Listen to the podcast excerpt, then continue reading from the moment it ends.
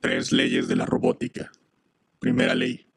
Ningún robot causará daño a un ser humano o permitirá con su inacción que un ser humano resulte dañado. Segunda ley. Todo robot obedecerá las órdenes recibidas de los seres humanos, excepto cuando esas órdenes puedan entrar en contradicción con la primera ley. Tercera ley. Todo robot debe proteger su propia existencia siempre y cuando esta protección no entre en contradicción con la primera o la segunda ley.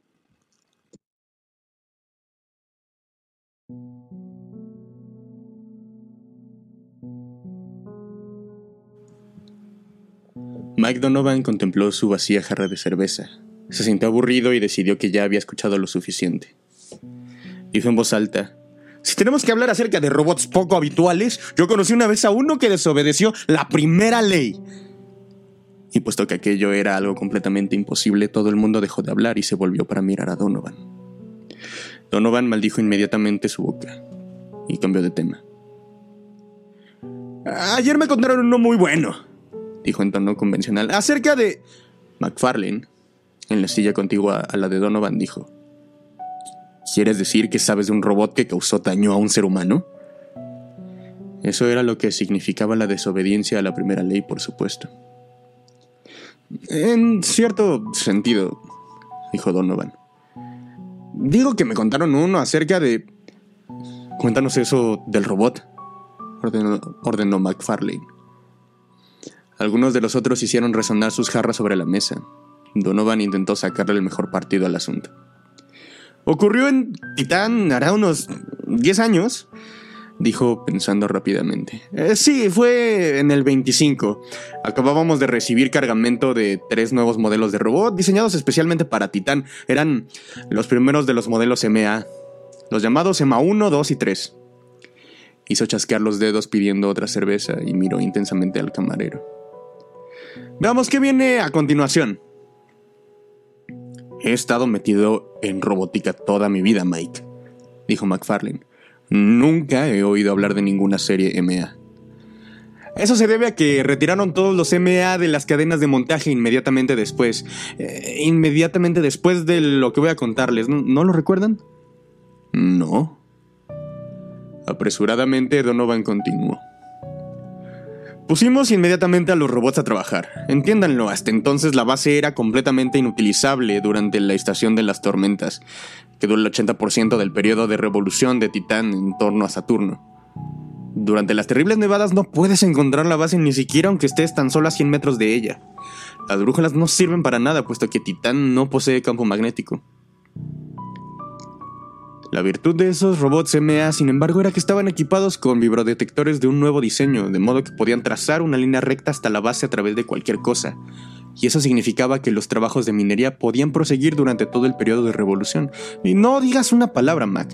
Los vibrodetectores fueron retirados también del mercado, y es por eso por lo que ninguno de ustedes ha oído hablar de ellos. Donovan tosió. Secreto militar, ya, ya saben. Hizo una breve pausa y prosiguió. Los robots trabajaron estupendamente durante la primera estación de las tormentas. Luego, al inicio de la estación de las calmas, 2 empezó a comportarse mal. No dejaba de huronear por los rincones y bajo los fardos, y tenía que ser sacada constantemente de allí. Finalmente salió de la base y no regresó. Decidimos que debía de haber algún fallo de fabricación en ella y seguimos con los otros dos. Sin embargo, eso significaba que andábamos constantemente cortos de manos o cortos de robots al menos. De modo que cuando a finales de la estación de las calmas alguien tuvo que ir a Kornsk, yo me presenté voluntario para efectuar el viaje sin ningún robot. Parecía bastante seguro, no esperábamos ninguna tormenta en dos días, y en el término de 20 horas estaría de vuelta. Estaba ya en mi camino de vuelta, a unos buenos 15 kilómetros de distancia de la base, cuando el viento empezó a soplar y el aire a espesarse.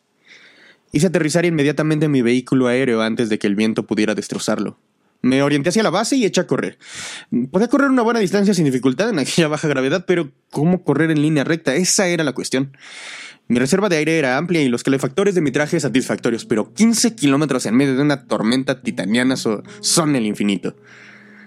Entonces, mientras las cortinas de nieve lo oscurecían todo, convirtiendo el paisaje en un lóbrego atardecer, haciendo que desapareciera incluso Saturno y el sol se convirtiera apenas en una mota pálida, me detuve en seco, inclinándome contra el viento. Había un pequeño objeto oscuro directamente frente a mí. Apenas podía verlo, pero sabía lo que era. Era un cachorro de las tormentas. La única cosa viva capaz de resistir una tormenta titaniana, y la cosa viva más maligna con la que puedes encontrarte en ningún lado. Sabía que mi traje espacial no iba a protegerme una vez viniera por mí, y con aquella mala luz tenía que esperar a asegurarme un blanco perfecto o no atreverme a disparar. Un solo fallo y saltaría sobre mí. Retrocedí lentamente y la sombra me siguió. Se iba acercando y yo empecé a sacar mi lanzarrayos con una plegaria, cuando una sombra mayor gravitó de pronto sobre mí y lancé una exclamación de alivio. Era Emma 2. El robot me ha desaparecido.